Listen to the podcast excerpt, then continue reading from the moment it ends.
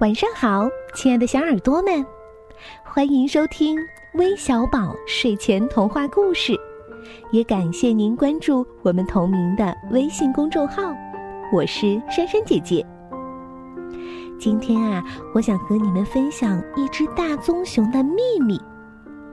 可是，没有哪个动物会相信它的秘密有什么了不起，因为又不能吃，又不会飞。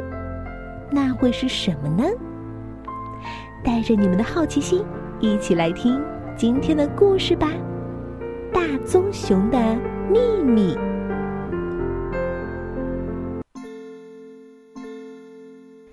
一个冬日的黄昏，大棕熊匆匆钻出了森林。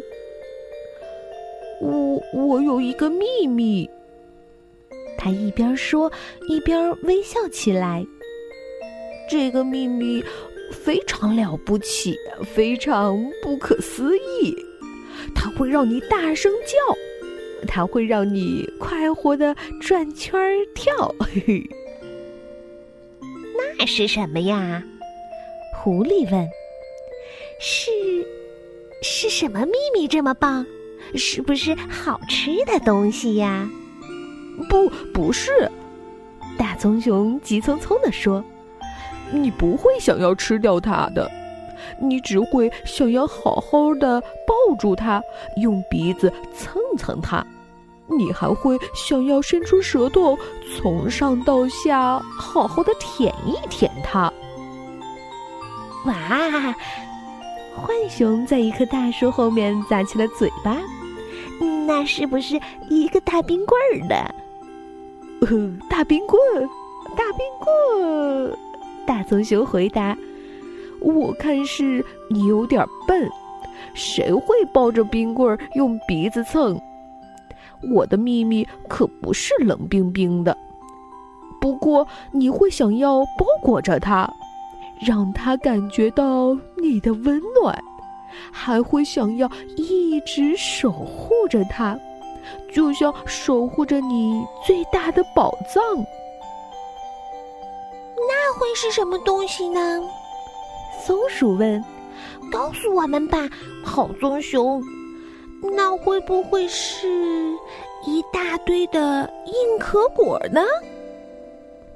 硬壳果，硬壳果！大棕熊一边叫一边乐得打了个转儿。要是你以为我的秘密是硬壳果，那你可真是个开心果！我的秘密呀，不是你可以大咬大嚼的东西，你也不能把它埋在地下，等明年再挖出来吃。大棕熊说着，表情严肃起来。不过你会想要把它好好的藏起来，不让那些坏家伙发现它，也不让他们有任何机会。他从你身边偷走，你瞧着吧。他说着，瞥了一眼狐狸。我绝不会让那样的事情发生。呀呀呀！猫头鹰叫着：“这真是一个不错的谜语呀！请问，你的秘密会飞吗？”“不，不会。”大棕熊说：“我的秘密不会飞。”可是我会把它高高的抛向天空，在它往下掉的时候，我会用结实的胳膊接住它，不让它离开我。那个秘密是不是很小很小的呀？小老鼠问。小的可以藏在你的怀里。哦，我当然会把它藏在我的怀里。大棕熊说。也许你担心我会把它捂坏了，不过我每天都要把它拿出来的，因为我要好好的看着它，一直看着看着，不然我真不敢相信我能这样幸运的拥有它。你的秘密还真是了不起呀！小鹿摇晃着脑袋说。我真想知道这是个什么样的秘密。它不只是了不起，大棕熊说：“它是绝无仅有的，它是妙不可言的，它是一种魔法，它是一个奇迹。”夜幕渐渐降临，动物们也渐渐感到倦了，不想再去猜大棕熊的那个秘密是什么了。哼，大棕熊只是在吹牛罢了。狐狸哼了一声：“我就不信他有什么秘密，就算有，也不会是什么了不起的秘密。”嗯，我同意。猫头鹰说：“我就对那个秘密不感兴趣，又不能吃，还要去舔；又不能飞，还要去抛，还要把它藏在怀里。这种秘密听上去就不是那么妙。”其他的动物也赞同，可当他们回去找大棕熊的时候，却发现。它已经消失在了冬夜的雾气里。日子一天天过去，冰雪封住了大地，大棕熊在山洞里缩成一团，有时候很冷，有时候很饿。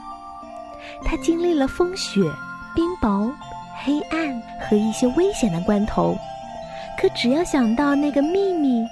大棕熊就会变得坚强起来。它耐心的等啊等，一直等到整个冬天悄悄过去。大棕熊的秘密终于在一个春天来临的日子里降生了。它很小，很柔软，就像一个毛茸茸的小球。它有一对乌溜溜的大眼睛。和一个扁扁的小鼻子，大棕熊用结实的胳膊温柔地搂着它，不让它离开自己。与此同时，它发出了一个快乐的叫喊声。这声音穿过了草原，在整个山谷中回荡。狐狸、松鼠、浣熊。猫头鹰、小鹿、小老鼠，听到声音都赶紧来看看发生了什么事儿。这时，他们都不得不承认，大棕熊的秘密确实非常非常了不起。